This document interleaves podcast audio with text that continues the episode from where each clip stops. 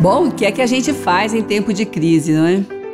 Bom, preocupar, não precisa ninguém dizer que nós vamos preocupar, porque já ficamos preocupados. Mas tentar resolver as coisas, com certeza, fica nas nossas mãos. Mas tentar resolver as coisas precisa também dar uma paz para o coração. Porque se o coração não tiver paz, a dificuldade é maior ainda porque as coisas ficam mais confusas, é mais difícil de ver a realidade das nossas dificuldades. Bom, algo que sempre fazemos e certamente não vamos parar de fazer é orar em tempo de crise. Quem não orava passa a orar, quem já orava continua orando, e o inimigo sabe disso também. Ele sabe que em tempo de crise nós não vamos parar de orar.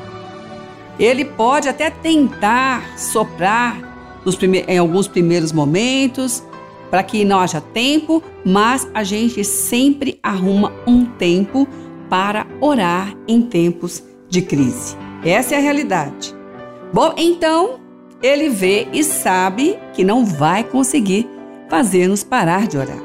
Aliás, ele começa a ver que mais pessoas estão agregadas aí para orar, e essas pessoas vão se unindo e você vai compartilhando alegria de uma resposta, de outra. A boca se abre para falar das coisas de Deus. Então o inimigo sabe que não vai fazer você parar de orar. Então, o que ele faz então? Ele tenta te impedir de orar em concordância. Sim, ele tenta te isolar na oração. Sim, tenta te isolar. Como?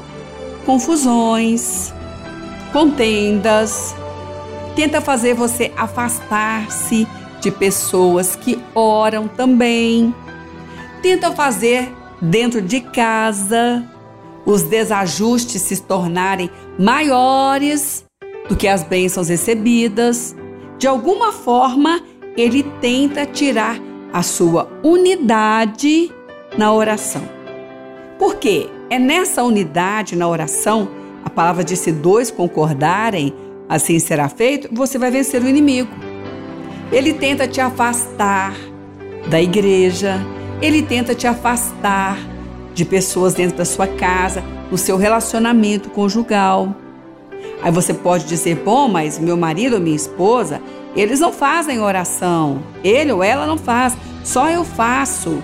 E aí você fica com raiva, começa a orar menos porque a raiva toma conta. O que é então que é preciso fazer? Guardar a unidade. E qual é a unidade? O vínculo é a paz. Se essa pessoa que está com você, seu cônjuge, ainda não tem o conhecimento que você tem, você não vai poder parar de orar por isso.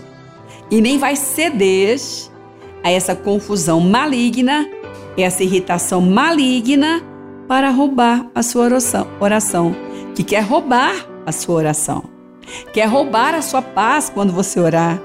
E aí você fica angustiado, angustiada e não percebe que o inimigo está trabalhando para tirar a sua unidade, para tirar o poder que você tem de ter a vitória sobre ele. É nesse poder da unidade. Se dois concordarem, assim será feito. Então você agora pode estar percebendo que o inimigo está tentando te afastar de quem te ajuda a orar. Está tentando deixar com que o seu coração se volte contra essa pessoa, contra essa igreja, contra essas pessoas, ou mesmo dentro da sua casa, com pessoas que não estão ainda nesse momento de saber orar para que você fique irritado, irritada, responda mal, caia na cilada do inimigo e perca tempo de oração. Então, em tempo de crise, o inimigo sabe que você não vai parar de orar. Então ele tenta te impedir de orar em concordância. Ele tenta te impedir de orar em paz. Ele tenta te afastar disso. Guarde a unidade. É assim que você vai vencer o inimigo. Bom, mas eu não tenho sangue de barata? Eu reajo? Ninguém disse que você tem sangue de barata. Mas a palavra do Senhor está dizendo para você que você precisa ter a paz que excede todo entendimento. E se você agora for reagir conforme a irritação que o inimigo quer colocar e te fazer ficar distante agora de quem você precisa estar perto, você vai perder a vitória que Deus tem para você nessa hora contra o seu inimigo. Porque o seu inimigo não é quem está perto, seu inimigo é o diabo e ele quer te afastar de quem Deus te colocou por perto. Então, em tempo de crise, o inimigo sabe que você não vai parar de orar. Ele tenta te impedir de orar em concordância. Então, guarde a unidade. Fique em paz. É assim que você vai vencer o inimigo.